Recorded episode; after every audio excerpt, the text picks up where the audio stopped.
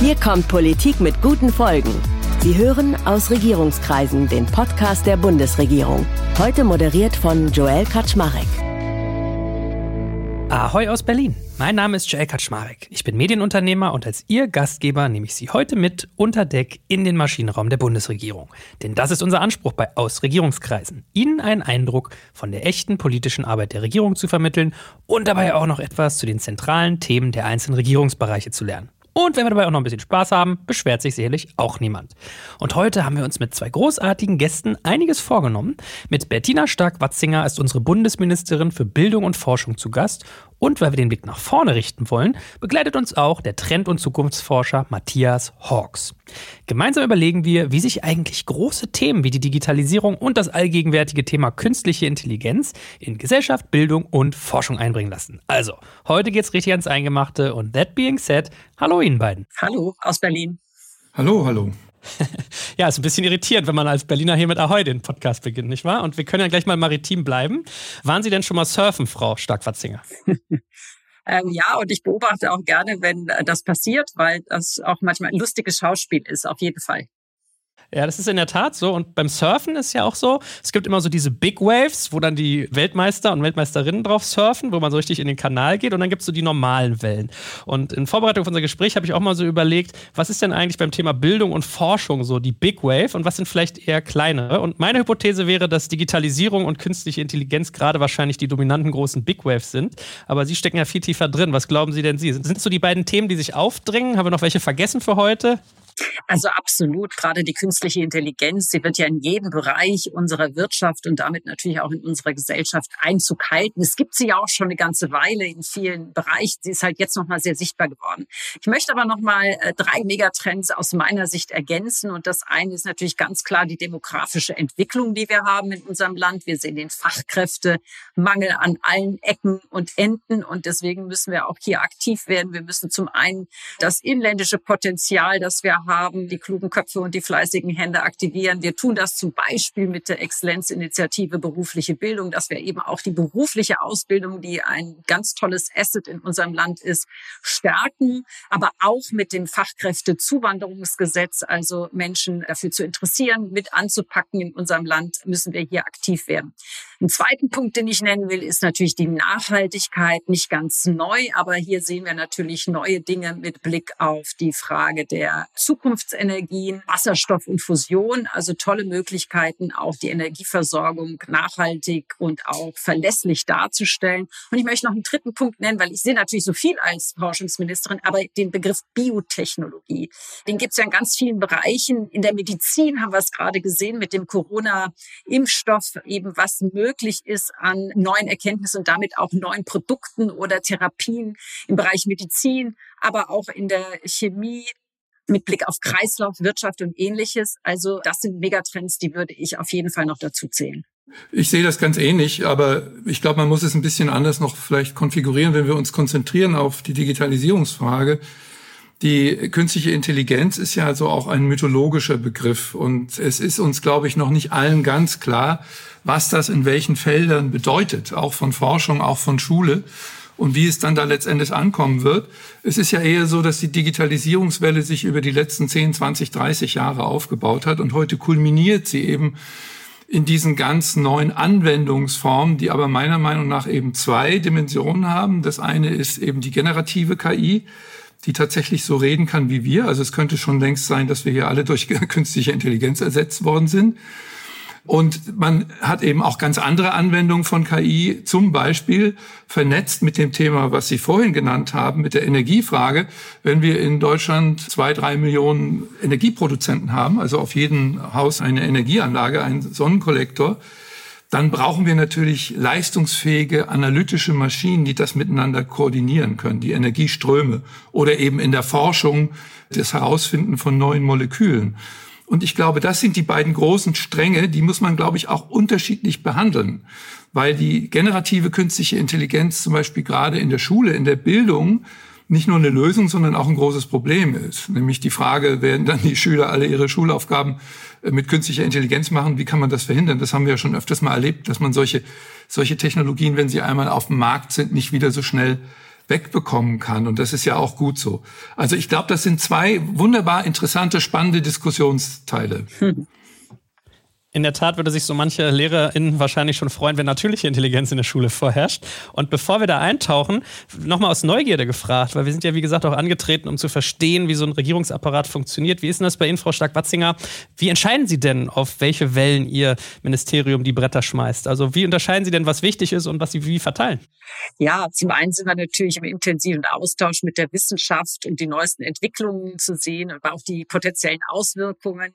Wir sind auch mit Bürgerinnen und Bürgern im Gespräch. Wir hatten ja das Wissenschaftsjahr nachgefragt, wo wir auch die Themen der Bürgerinnen und Bürger erfasst haben. Und wir haben natürlich, was heute man so hat, einen äh, strategischen Foresight-Prozess im Ministerium, also Orientierungswissen, so dass wir eben schauen, wo passiert was, was sind die Chancen, aber auch die Herausforderungen, die ja gerade eben schon angesprochen wurden. Und natürlich ganz besonders bei den Schlüsseltechnologien eben mit Blick auf, was passiert gerade. Und das ist dann ein komplexes Bild, das in politischen Entscheidungsprozess geht. Und was wir gerade machen, das ist in unserer Zukunftsstrategie Forschung und Innovation zu lesen, die natürlich über unsere Website auch abrufbar ist. Ja, sehr gut. Die haben mich natürlich auch fleißig zu Gemüte geführt. Und ich muss ja trotzdem auch äh, im Namen des Volkes die schmerzhaften Fragen stellen. Und was mir da immer wieder begegnet ist, ist, dass die Menschen mich gefragt haben in Vorbereitung auf diesen Podcast, wie es eigentlich kommt, dass gerade beim Thema Bildung so oft gekürzt wird. Also fürs nächste Jahr ist ja der Haushalt irgendwie fleißig in der Diskussion. Wir versteifen uns gar nicht mal auf die Zahlen, weil ab zehnstellig wird es irgendwie eh immer so ein bisschen abstrakt, finde ich. Und vielleicht können Sie ja trotzdem mal so ein Gefühl geben, wie kommt es eigentlich, dass wenn ein Staat, eine Regierung sparen muss, dass es gefühlt immer bei bei der Bildung und beim Bildungssystem ist? Ja, also vielleicht ein Satz vorneweg. Wir wollen ja nicht zu tief in konkrete Zahlen einsteigen, aber die Zahl, die manchmal durch den Raum geistert, also über eine Milliarde Euro, das stimmt nicht, weil wir hatten im letzten Haushalt einen Sondereffekt durch eine Einmalzahlung, als wir reden über einen anderen Betrag, circa 500 Millionen. Jetzt aber zur Sache absolut. Ich glaube, dass wir in Zukunft, wir brauchen ein funktionsfähiges Wissenschaftssystem wir brauchen ein tolles Bildungssystem. Das sind wirklich die Stärken, die wir haben, um auch Wohlstand weiterzuentwickeln. Und deswegen ähm, sind wir jetzt sehr sensibel damit umgegangen. Jedes Ressort muss den Konsolidierungsbeitrag leisten. Wir werden nicht bei den Zukunftsthemen kürzen, aber das war jetzt eine quantitative Konsolidierung des Haushaltes. Und jetzt muss in Zukunft auch die qualitative folgen. Also die Prioritätensetzung. Hm, verstehe. Gut, und dann zu unserem großen pinken Elefanten im Raum, über den wir ja schon ein bisschen gesprochen haben, nämlich künstliche Intelligenz. Herr Hawks, was ist denn so Ihre Einschätzung? Wo wird denn das Thema KI am massivsten für Veränderungen sorgen? Also ist es die Forschung beispielsweise, die Arbeitswelt, die Bildung? Wo sehen Sie denn so den größten Impact, der zu vermuten ist? Also es gibt, glaube ich, so einen stillen Impact, den wir gar nicht so mitbekommen und der ist unheimlich weit. Das ist letztendlich in den Laboren. Also wenn Sie heute Krebsmedikamente beforschen, dann brauchen Sie analytische Instrumente, die Ihnen dabei schnell weiterhelfen, weil Sie haben es mit gigantischen Datenmengen zu tun. Und das ist aber quasi der nicht so sensationelle, nicht nach außen gerichtete Teil. Und das, was wir ja überall auch hektisch in den Medien diskutieren, das ist natürlich der stochastische Papagei, der uns inzwischen aus unseren eigenen Browsern entgegenruft und mit uns Gespräche führt und der eben Liebesbriefe in 2000er Variante individuell an 2000 verschiedene Menschen in drei Sekunden schreiben könnte. Nur da wissen wir eben noch nicht, wie sich das im Einzelnen bewähren wird. Und da ist es natürlich auch nicht so einfach. Und da möchte ich nicht in der Haut einer Ministerin stecken, die sich für entscheiden muss, weil ich glaube, das ist ein Wissensprozess, den wir alle noch machen müssen. Was sind da die sinnvollen Anwendungen und wie kann man damit konstruktiv umgehen? Das gefährdet zum Teil auch kreative Berufe. Also ein Bereich, in dem wir ja einen enormen Zuwachs hatten in den letzten Jahren. In den kreativen Berufen überall, vor allen Dingen in den Großstädten, aber nicht nur dort, hat sich ja Arbeitsnachfrage entwickelt und die kann natürlich jetzt auch sich umkehren. Und das ist analytisch zu erfassen. Wie, wie kann man da vielleicht auch Regeln ein Stück weit eingreifen? Wie kann man das unterstützen, da wo es sinnvoll ist? Weil wir müssen nicht dieselbe Sportreportage, die schon hundertmal geschrieben ist, nochmal geschrieben haben von einem Kollegen. Das ist dann auch okay. Ich meine auch in der Tat mal gelesen zu haben, dass Fußballberichte das erste KI-generierte Thema waren, als äh, wir über sowas, als, als das aufkam. Und vielleicht machen wir sogar noch mal einen Schritt zurück, weil ich glaube, wir alle drei, die wir hier sprechen, sind in so einer gewissen fortschrittlichen Bubble unterwegs. Und ich glaube, vielen Menschen da draußen ist aber noch gar nicht so klar, wie KI eigentlich funktioniert und was damit gemeint ist, weil die gehen nicht hin und machen vielleicht ihre E-Mails per ChatGPT oder nutzen irgendwie Datenanalysen für Dinge. Von daher, Herr Hawks, ohne dass wir zu philosophisch werden wollen, also mal die Debatte, ob das echte Intelligenz ist und so, lassen wir mal heute außen vor. Aber wenn Sie mal jemanden, der sich noch nicht so intensiv damit beschäftigt hat, beschreiben, Sie haben es ja auch eben schon ein bisschen gemacht mit dem Thema generativ, wie würden Sie denn Ihrer Großmutter zum Beispiel künstliche Intelligenz heutzutage erklären? Ja, die weiß das schon ganz gut, weil sie sich damit auseinandersetzt. Aber wenn man das zum Beispiel Kindern erklärt, ist das immer ganz schön.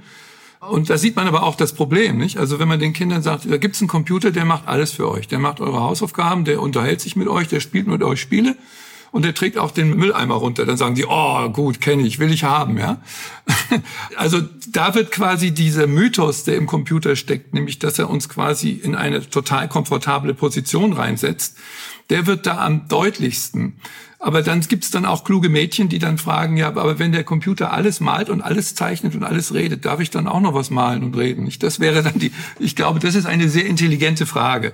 Und wir müssen eins wissen, dass es eben ganz viele, auch wirtschaftliche Tätigkeiten gibt, die nie von Computern ersetzt werden können und dürfen. Und hier sind wir, glaube ich, in einer gesellschaftlichen Debatte. Die können wir nicht nur technisch führen. Es gibt immer noch einen ganz großen, einen relativ großen Kreis von, ich nenne das immer die Dataisten, ja, oder die Datenfetischisten, die glauben, dass man mit Roboter zum Beispiel die Pflege abschaffen kann, ersetzen kann. Und das ist eben ein ganz, ganz großer Unterschied zu dem, was wir sinnvoll diskutieren können in einer menschlichen Zukunft, dass man Hilfstätigkeiten machen kann durch alle Formen von Digitalisierung. Das ist in Ordnung. Aber ich glaube, dass wir in der digitalen Erwartungshaltung auch ein Stückchen zu weit gegangen sind. Aus anderer Perspektive. Die äh, Kinder, die einem KI erklären sollen oder die es erstmal verstehen wollen, sind vielleicht auch ein ganz gutes Stichwort, weil äh, Frau Stark-Watzinger beschäftigt sich ja auch sehr stark damit, wie unser Land quasi bei diesen Disziplinen Schritt halten kann. Und ich bin mal hingegangen und habe auch Stimmen eingesammelt. Und äh, der Herr, den ich jetzt gleich abspiele, ist äh, Daniel Zabo, der ist CEO von Körber Digital. Es ist der Digitalarm eines milliardenschweren Maschinenbauers. Und der hat uns eine Frage mit reingegeben zu dem Thema und die klingt so. Hallo, ich bin Daniel Sabo, Vater, Technologieenthusiast und CEO von Körper Digital, dem größten Venture-Studio mit Fokus auf künstliche Intelligenz für die produzierende Industrie. Die künstliche Intelligenz bietet enorme Potenziale und Möglichkeiten und wird daher alle Bereiche des täglichen Lebens und der Wirtschaft verändern. Für mich ist die kritische Frage an die Bundesregierung. Wie stellen wir sicher, dass wir die richtigen Talente in ausreichender Zahl ausbilden ihnen gute Möglichkeiten, Opportunitäten hier im Land bieten und ermöglichen, dass neue, innovative, KI-gestützte Lösungen entwickelt werden, welche den wirtschaftlichen Erfolg des Landes in Zukunft sichern können. Na, das war ein Brett, Frau Stark-Watzinger. Klein, ja, keine, keine ganz kleine Aufgabe.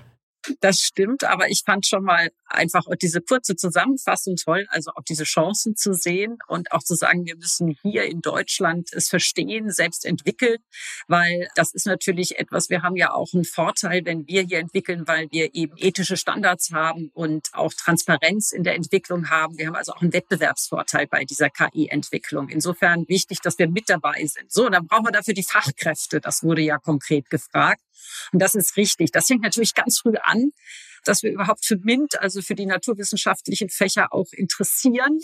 Deswegen unterstützen wir ja mit dem MINT-Aktionsplan wirklich von der Kita bis zur Hochschule, dass eben die Naturwissenschaften fühlbar, greifbar und spannend sind und die Neugier dort auch nie aufhört.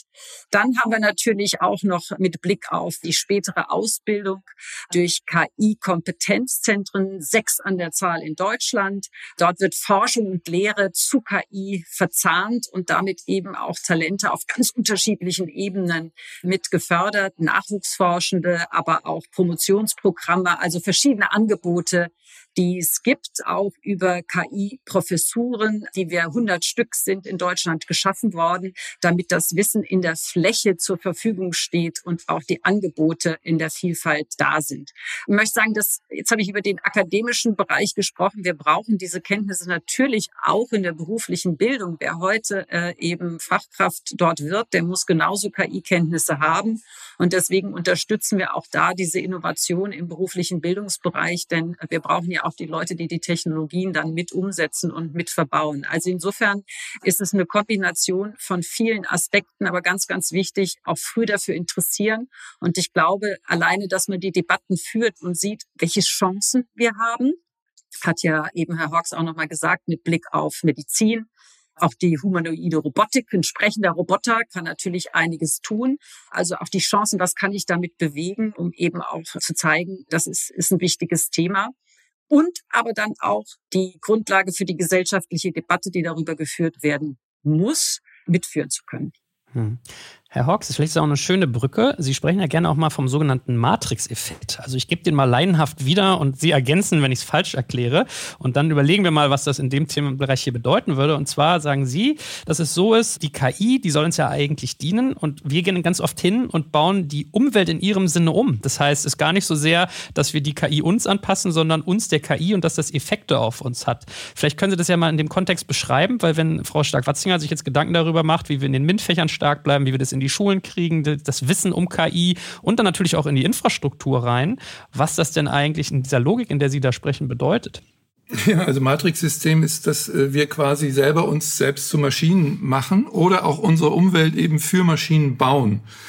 Und das ist eine reverse Adaption. Nicht? Das äh, ist zwar sehr liegt auf der Hand, aber ist im Grunde genommen doch sehr fragwürdig. Ein Beispiel ist, ich fahre seit vielen Jahren mit Autos mit Elektroautos, die einen sehr hohen Selbstfahrgrad haben. Ja, nicht so hoch, wie man sich das vorstellt, aber doch schon in einer ganzen Menge. Und ich merke immer wieder, wenn man ein bisschen sich mit Systemforschung auseinandersetzt und aus der Systemforschung kommt, wie ich das auch tue, dann merkt man, dass automatische Autofahren eine Erwartung ist, die so viel mehr anderes bedingt, als was wir glauben. Also wenn Sie auf einer Autobahn sicher in einer relativ höheren Geschwindigkeit mit einem Auto automatisch fahren sollen, dann müssen Sie die ganze Autobahn umbauen. Sie müssen sie nämlich lesefähig für Autos machen. Sonst werden Sie dort Unfälle erleben und dann ist diese Technologie gleich tot. Ja? Also da können Sie zum Beispiel keine Baustellen bauen, in denen irgendwelche verrutschten Führungslinien sind, sondern die Autos haben dann quasi einen eigenen Kognitionsbedarf. Und das ist ja eben immer die Problematik von künstlicher Intelligenz, dass wir uns dann auch darauf einstellen, wie solche Maschinen mit uns zusammenarbeiten und uns dann wiederum dem Maschinellen anpassen. Und das Interessante an der menschlichen Intelligenz ist ja eben, dass sie auch spontan, dass sie kreativ sein kann, dass sie scheinbar irrationale Elemente beinhaltet, die aber etwas dann mit Gefühlen, mit Körper, mit Instinkten zu tun haben. Und diese ganze Debatte, die findet natürlich vor allen Dingen in Bezug auf die Schulen statt. Weil wenn wir anfangen, Bildung zu digitalisieren, dann kann das natürlich nicht so laufen, dass wir quasi einfach nur den Lehrinhalt dann digitalisieren und das Ganze dann wieder über irgendwelche automatischen Tests machen lassen. Die Kreativität, die Menschen brauchen, die innere Stabilität, aber auch gleichzeitig Varianz, die menschliche Wesen haben müssen, das ist ja auch ein wesentlicher Teil der Bildung. Und da ist eben die Kompetenz, die, mit der wir das auseinanderhalten, ist, glaube ich, auch in der Bildungsdebatte noch gar nicht richtig angekommen. Es wird eigentlich in der Öffentlichkeit immer noch davon ausgegangen, ja, also Digitalisierung von Schulen heißt halt, dass jeder Schüler einen Laptop oder ein Tablet hat. Das ist nur der Anfang. Ich glaube, dass eben die Frage des sinnvollen Umgangs mit diesen Technologien und der Abgrenzung gegenüber dem Menschlichen, dass das schon auch eine ganz wesentliche Rolle spielt, dass wir da weiterkommen. Hm. Frau Stark-Watzinger, da kommen ja auch wirklich spannende Szenarien auf, weil in der Wirtschaft spricht man ja gerne von den Berufen mit blauen Kragen und den mit weißen Kragen. Also Blue Collar Work meint immer das, was eher so handarbeitlich ist, also Fabrikarbeit in Anlehnung an den blauen Mann oder heute auch an die blaue Frau. Und White Collar meint so typischerweise, wenn ich im Büro sitze mit einem weißen Hemd oder einer weißen Bluse. Und es ist ja so, dass KI jetzt sukzessive eben auch die White Collar Works, also die Arbeit im Büro, die Kreativjobs, wie es Herr Hawks auch gerade schön erzählt hat, äh, massiv beeinflusst. Also und da reden wir ja gar nicht nur von Journalisten, sondern auch von Anwälten, also von allem Möglichen, was uns da in, in dem Bereich so begegnet. Mich würde mal interessieren, Sie als jemand, der dort ähm, die Weichen noch ein bisschen mitstellen kann, macht es manchmal auch Sorge? Also beschäftigt Sie das auch, wie KI eben den kreativen Bereich oder auch gerade den Bildungsbereich vielleicht auch negativ beeinflusst? Ja, also was Herr Hawks eben gesagt hat, ist ja vollkommen richtig. Die Digitalisierung ist nicht das Allheilmittel für eine Bildung. Ähm, wir sind äh, komplexe menschliche Wesen und ich finde das auch toll. Das zeigt auch nochmal den Stellenwert, den wir als Mensch haben. Aber Lernen ist nicht allein durch digitale Tools. Ähm, das wissen wir aus vielen Studien, zuletzt auch nochmal aus der Metastudie von Hattie, dass eben der Lehrer, die Lehrerin der wichtigste Faktor für den Lernerfolg ist.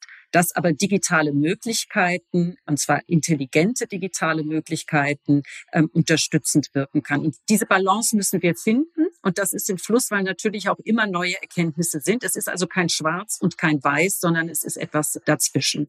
Und das Gleiche gilt natürlich auch für die Frage, wie sieht der Arbeitsmarkt der Zukunft aus? Ja, in der Tat wird es jetzt zum ersten Mal so sein, dass es nicht nur Automatisierung bedeutet, sondern auch komplexere Arbeiten dann eben von KI-Systemen übernommen werden können. Das kann Raum schaffen, auch in einer Gesellschaft, in der eben Fachkräfte fehlen, dass wir uns auf die kreativeren oder die anspruchsvolleren, wie immer man es definieren möchte, Bereiche auch konzentrieren können und wir Entlastung haben an der einen oder anderen Stelle. Das beobachtet das BMAS. Das untersuchen wir natürlich auch als Ministerium und das ist im Fluss. Aber was man jetzt auf jeden Fall schon sagen kann, ist, dass äh, mit dem Blick der Veränderung, die sich vollziehen wird, dass natürlich auch der Begriff lebenslanges Lernen, den wir schon lange im Mund führen, nochmal eine andere Bedeutung bekommt, weil wir eben damit umgehen können, müssen und sollen, wenn wir die Chancen nutzen wollen, die KI bietet und eben auch die Herausforderungen einschätzen. Und deswegen lebenslanges Lernen, ja, das heißt also später nochmal qualifizieren, aber das heißt auch, dass wir in der Bildung darauf Wert legen und äh, schauen, dass wir ähm, junge Menschen ähm, im Bildungssystem die Chance geben, Resilienz zu entwickeln und auch diese Veränderung, die stattfinden wird, dass wir sie darauf vorbereiten, dass eben Veränderung stattfinden wird. Das gab schon immer. Wissen hat sich immer umgeschlagen. Es passiert jetzt sehr, sehr schnell. Ein konkretes Beispiel. Wir sind im Austausch mit auch der Wirtschaft und den Berufen. Plattform lernende Systeme. Hinter diesem technischen Begriff steckt aber, dass wir immer im Austausch sind. Wir entwickeln sich gerade die Berufsbilder weiter. Und was heißt das dann für die Bildung? Also da finden die Verzahnungen finden statt. Und Herr Hawks, vielleicht können wir es auf die Gretchenfrage runterbrechen, die, glaube ich, viele Zuhörende hier beschäftigt. Wird die KI für mich, also als Individuum, das das jetzt anhört, eher zur Bedrohung oder hilft sie mir eher? Weil wir haben ja ganz spannende Tendenzen. Auf der einen Seite diesen demografischen Wandel, dass die Babyboomer aus dem Berufsleben ausscheiden, dass wir also Fachkräftemangel haben, der noch massiv zunimmt. Und auf der anderen Seite natürlich die Sorge, okay, die KI kann manche Sachen besser und schneller als ich, wird die mich ersetzen. Von daher, was ist es denn nur? Eher Chance oder eher Bedrohung für den Einzelnen und die Einzelne? Ja, diese Entweder-Oder-Fragen funktionieren natürlich nie, das wissen Sie. Ne? Das ist nämlich digitales Denken. Ja, ich Entweder weiß, deswegen ich auch so das ist das non-duale Denken heißt eben, es kommt darauf an. Sie hätten diese Frage ja auch zum Beispiel vor 50 Jahren stellen können, als die ersten Industrieroboter in die Fabriken kamen und schwerste körperliche Arbeiten ersetzt haben. Da haben auch Menschen Angst um ihre Arbeitsplätze gehabt, aber im Nachhinein aus der Zukunft, nämlich unserer heutigen Gegenwart gesehen, sagen wir, Gott sei Dank ist es so gekommen, dass die Leute nicht mehr einen kaputten Rücken mit 50 Jahren haben haben. Ja? Also die Abnahme von ermüdenden, gleichzeitigen Arbeiten, das ist doch immer das, was im, im Kern des Fortschritts liegt, oder? Und deshalb ist es, glaube ich, kein allgemeines großes Problem dafür, dass ich jetzt, wenn ich jetzt ein Buchhalter bin und diese ewigen Zahlenkolonnen auf dem Computer, das tun ja die meisten schon, dann zusammenstellen muss, dass mir dabei eine Assistenz hilft. Und das wird so sein. Die Frage ist doch, ob wir gleichzeitig dem Kreativen eine neue Chance geben. Die Kreativen, und da schließe ich mich zum Beispiel auch mit ein, wir werden wahrscheinlich bei manchen Dingen einfach große Probleme haben. Aber ich merke auch, dass dann andere Dinge wieder kostbarer werden. Also persönliche Präsenz oder wirkliche Emotionalität. Und meine These ist, dass eben der größte Teil aller Menschen der Bevölkerung letztendlich dieses menschliche Element auch nicht missen will und dass es auch eine Art Widerstand geben wird, wenn man quasi die künstliche Intelligenz auf alles drauflegt und alles draufhetzt, was nicht nied- und nagelfest ist. Das wird sich aber regulieren. Darf ich da ganz kurz zwei Sätze ergänzen? Also das denken wir, wenn wir zum Beispiel Forschungsprogramme im Technologiebereich auflegen, immer mit die gesellschaftliche Akzeptanz und die gesellschaftlichen Auswirkungen, zum Beispiel auch in Form von sogenannten Reallaboren, dass man wirklich auch das, was Herr Hawks eben sagte, wirklich auch nicht nur von der technologischen Seite her sieht, sondern auch was bedeutet das für den Einzelnen und wie ist die Wirkung und wie ist der Umgang damit. Das ist ein integrierter Teil und das ist auch richtig so. Ja, daran sieht man, glaube ich, dass Politik schon auch komplexer in ihrem Wahrnehmungssystem geworden ist. Nicht? Das ist auch so eine. Wir haben ja in den letzten Jahren haben wir auch viele Diskussionen über die Aufgabe von Politik gehabt. Und ich finde es eigentlich sehr begrüßenswert, dass eben heute die prognostischen Thinktanks, also wir selber als Zukunftsforscher machen ja Thinktanks für Unternehmen, aber auch für die Politik, dass die sehr viel mehr auf die Frage einstellen einer sinnvollen und einer auch humanen Zukunft. Das ist eine Entwicklung, die eine Zeit lang gedauert hat. Ich glaube, in der ersten großen Welle von Digitalisierung haben wir sie ein bisschen verschlafen. Wir sehen ja, dass die Folgekosten quasi, die kulturellen Folgekosten des Internets in den Kommunikationsstrukturen zwischen Menschen doch ziemlich hoch sind und die uns auch richtig Mühe machen. Also die Entwicklung von Hass, von von übergriffigen äh, Kommunikationsformen, von einer ständig steigenden Erregungsschwelle. Das haben wir ja als Gesellschaft nicht so richtig in den Griff bekommen. Und ich glaube, hier muss die Politik auch früher ansetzen, sich selbst zu befragen. So wie ich das aber wahrnehme, ist das durchaus jetzt der Fall. Also wir gehen, glaube ich, auch in eine neue, komplexere Form von, ja, ich würde mal sagen, politischer Prognostik. Jedenfalls das, was ich so aus den Ministerien mitkomme und weiß, geht das in diese Richtung. Ja, ist auch eine schöne Überleitung. Während unsere Zuhörenden vielleicht mal eben in die Podcast-App ihrer Wahl gehen und eine Fünf-Sterne-Bewertung bei Ausregierungskreisen dalassen, um dem Hass im Internet mal ein bisschen Einhalt zu gebieten, können wir ja mal, Frau Stark-Watzinger, darüber reden. Digitalisierung in Schulen und in den Universitäten, also da nochmal reinzugehen, weil je länger man sich mit auseinandersetzt, merkt man, dass da ziemlich viele, ziemlich tolle Sachen gemacht werden. Weiß ich, das Startchancenprogramm zum Beispiel oder wir werden auch gleich noch ein bisschen über den Digitalpakt Schule reden. Und auf der anderen Seite wirkt es manchmal so, als wenn es dann auch wiederum so ein gewisses Gerangel ist. Also gerade auch mit den Bundesländern Bundesländern, was von außen betrachtet immer schwer nachzuvollziehen ist, weil man ja denkt, eigentlich müssten die Interessen ja da gleichgerichtet sein. Von daher können Sie uns mal an die Hand nehmen, wie denn so der Prozess aussieht und was die Regierung eigentlich alles schon tut, um im Bildungsbereich Digitalisierung voranzubringen. Ja, vielleicht einen Satz vorneweg. Ähm, das, was manchmal nachzulesen ist, also wir verhandeln schon durchaus sehr konstruktiv. Die Außenwahrnehmung ist dann manchmal etwas verkürzt. Mit Blick auf die Digitalisierung hat in der letzten Legislaturperiode ja der Digitalpakt 1.0 so die Grundlage gelegt, dass die digitale Infrastruktur in den Schulen Einzug gehalten hat. Das ist nicht alles. Das ist nur ein Anfang, aber ohne diese Infrastruktur kann Digitalisierung ja auch nicht umgesetzt werden. Das hat was damit zu tun, dass die jungen Menschen eben auch lernen, was Digitalisierung bedeutet, damit umzugehen und auch für Berufsbilder. Das hat aber auch natürlich was mit unterstützenden Maßnahmen zu tun. Wir müssen aber aus dem Digitalpakt 1.0 lernen. Das eine ist, dass es eben nicht langt, nur äh, den Rechner hinzustellen und die Infrastruktur zu schaffen, sondern auch der Umgang und die pädagogischen Konzepte die dazugehören, eben auch gleich laufen müssen. Wir unterstützen schon in der Lehrerfortbildung, auch mit digitalen Kompetenzzentren für die einzelnen Wissensgebiete, äh, durchaus diese Weiterbildung. Aber wenn wir jetzt über den Digitalpakt 2.0 sprechen, damit es auch weitergehen kann, dann unterstützen wir die Länder bei ihrer eigenen Aufgabe. Die Länder sind ja bei uns zuständig für Schulen, für Bildung in der Schule. Wir unterstützen aber da gerne nochmal, aber eben auch mit dem, was wir an Erfahrung gesammelt haben. Es ist schwierig gewesen für die Schulen vor Ort, das umzusetzen. Digitalisierung braucht nochmal besondere Kompetenzen in vielerlei Hinsicht, ähm, dass wir von Anfang an mit den Kommunen zusammendenken, da wo dann auch die Digitalisierung ja stattfindet, dass wir es entbürokratisieren, dass wir also auch schneller werden und vor allen Dingen, dass wir auch die Nutzung der Möglichkeiten besser gestalten. Da liegt viel bei den Ländern, aber wir unterstützen auch im Digitalpakt schon eben diese vertrauenswürdigen Lernsysteme, die KI-basiert und intelligent sind. Also Digitalpakt 2.0.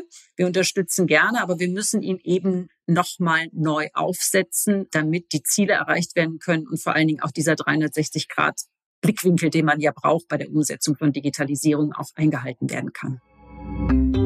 Aus anderer Perspektive. Als hätte ich es schon geahnt, habe ich da noch eine vertiefende Frage zu und die kommt in dem Fall von der lieben Verena Pauster und die klingt so. Ja, mein Name ist Verena Pauster und ich beschäftige mich schon seit circa zehn Jahren mit digitaler Bildung und wie wir unsere Kinder zu Gestaltern der neuen Welt ausbilden. Und meine Frage wäre, jetzt haben wir endlich die letzten Jahre den Digitalpakt 1 an den Schulen ausgeschüttet und damit hauptsächlich Hardware und schnelles Internet ähm, angeschafft, wenn überhaupt.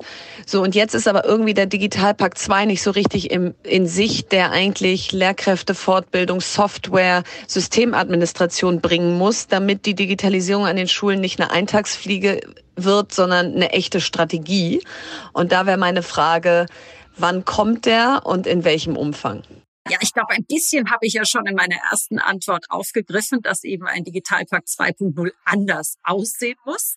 So, und jetzt haben wir so schöne Gesetze in unserem Land, zum Beispiel die föderale Struktur in unserem Grundgesetz, dass ich eben Dinge nicht finanzieren darf, dauerhaft Personal in Schulen finanzieren darf. Und dann gibt es zwei Wege. Entweder wir finden eine neue gesetzliche Grundlage, dass wir da eine neue Aufgabenteilung haben, weil A, muss es schnell gehen, es soll auch nicht äh, in Verantwortungszuständigkeiten oder Fingerzeigen von einem auf den anderen irgendwie hängen bleiben, sondern die Eltern und die Schülerinnen und Schüler wollen, dass äh, sie die beste Bildung auch im Bereich Digitalisierung bekommen. Und das zweite oder der zweite Weg ist natürlich, dass wir so Kombipakete machen mit den Ländern, damit wir diese verschiedenen Bausteine, die zum Digitalpakt 2.0 gehören, die sind schon genannt worden, die richtigen Tools, die man dann nutzt auf der Hardware, aber auch die Kompetenzen bei den Lehrerinnen und Lehrern, dass wir das wirklich im Gleichklang machen. Nur so kriegen wir das, was wir eben besprochen haben, nämlich digital mündige Bürgerinnen und Bürger. Hm.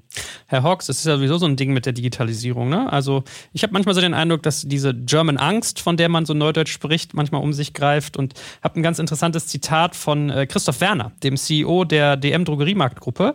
Der hat ja wirklich viele äh, Mitarbeitende bei sich und der sagte mal zu mir, das ist ein bisschen mit der Digitalisierung wie bei so einem DJ. So, wir haben zwei Songs, die ineinander übergehen sollten und jetzt müssen wir das mal so Stück für Stück abmischen. Was ist denn so Ihr Eindruck, was wichtig ist, damit wir das, weil Sie auch gesagt haben, das wurde bisher so verpasst, jetzt der erste Schritt, dass wir das besser abgemischt kriegen?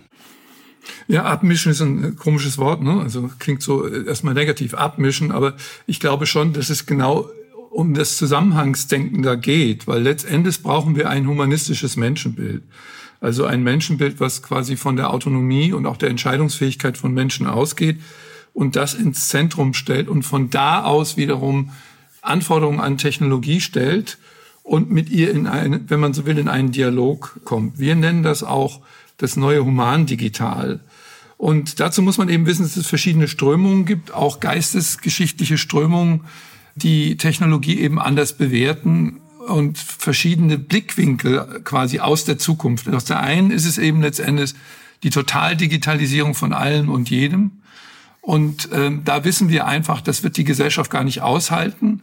Das ist auch oft nur ein ökonomisches Rezept, weil man sich eben von vielen Bereichen dann, dann Rationalisierungserfolge erwartet, die dann aber in der Wirklichkeit auch oft gar nicht eintreten. Also man muss auch wissen, dass das Versprechen der Digitalisierung in eine hoch, hoch produktive Gesellschaftsform hineinzugehen, bis jetzt nicht richtig eingelöst worden ist. Und deshalb brauchen wir, glaube ich, ein anderes Denken. Politik ist ja gewissermaßen auch ein Indikator für das, was gesellschaftliche Entwicklung ist oder sein soll. Sie muss ja auch ethische und moralische Grundsätze haben, sonst wird sie nicht weiterkommen. Wenn sie das nur aus dem ökonomischen Bereich her sieht, dann gibt es eine Verzerrung, die zu letztendlich gesellschaftlichen Konflikten führt.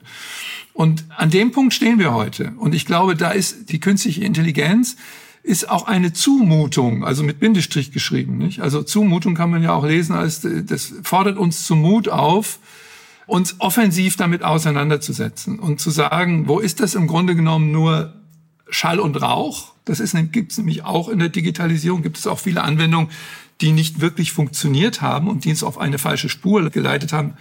Und wir haben viele Konflikte auch über Digitalisierung, auch in der Gesellschaft. Das muss man einfach wissen. Und ich denke aber, dass wir heute zum ersten Mal auch in einer Lage sind, wo wir uns dem stellen. Ja, also wir haben, wir waren auch naiv. Wir hatten auch, also ich selber war viele Jahre auch ein sehr eindimensionaler Befürworter digitaler Strategien. Und wir haben oft gar nicht in die Tiefe geschaut dessen, was das tatsächlich bewirkt. Vor allen Dingen in den Kommunikationsstrukturen der Menschen. Und insofern gilt das auch, ich sehe das immer in den Firmen, wenn die Firmen in einer tiefen Inhalts- und Seelenkrise quasi sind, wenn sie nicht wissen, wohin sie sollen, dann fahren sie ganz viel Computergerät auf und denken, dass sie damit ihr Problem lösen können. Aber das Problem liegt eigentlich ganz woanders. Das liegt in der Intelligenz des Organismus selber, der Firmenkultur oder des Firmenanspruchs oder der Innovationsfragen.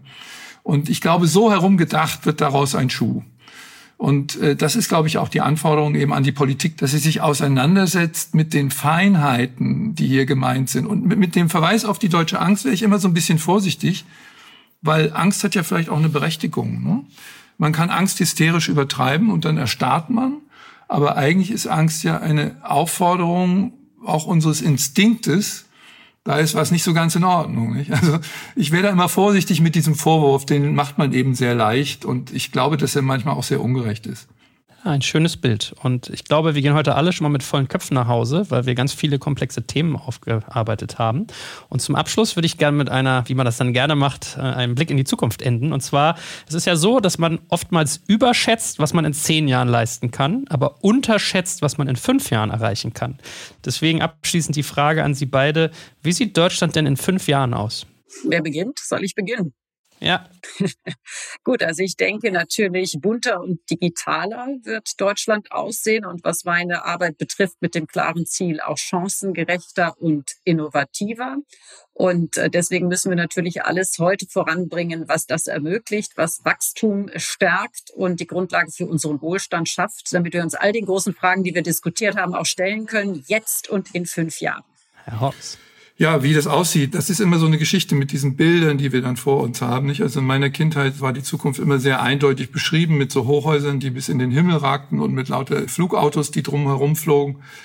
Ich glaube, dass es gar nicht so viel anders aussehen wird wie jetzt, aber ich glaube auch ein Stück weit vielleicht sogar beruhigter, grüner und in so transformatorischen Techniken komplexer. Ja, das spielt eben auch in die Stadtarchitekturen hinein. Das spielt in die Frage hinein, wie unsere industriellen Strukturen so verbessert werden können, dass sie nicht unsere Lebensqualität ständig auffressen. Also wenn Sie zum Beispiel mal an den Kolonnenverkehr von Lastwagen auf der Autobahn denken, also eine wirkliche Utopie wäre, sich mal dort einen intelligenten Durchbruch automatischen Transports oder Fahrens vorzustellen, der auch tatsächlich dann funktioniert. Nicht?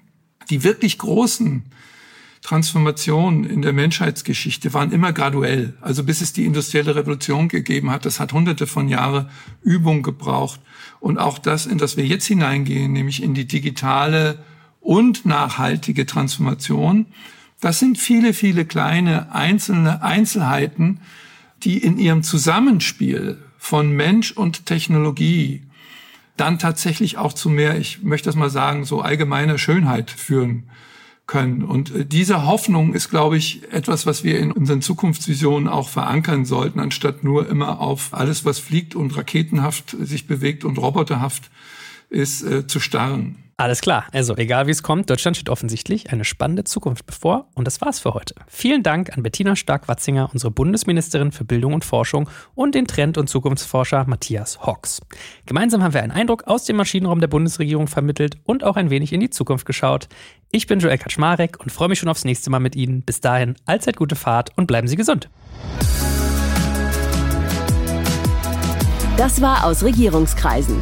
Mehr Informationen und viele andere Themen finden Sie auf bundesregierung.de und auf unseren Social-Media-Kanälen.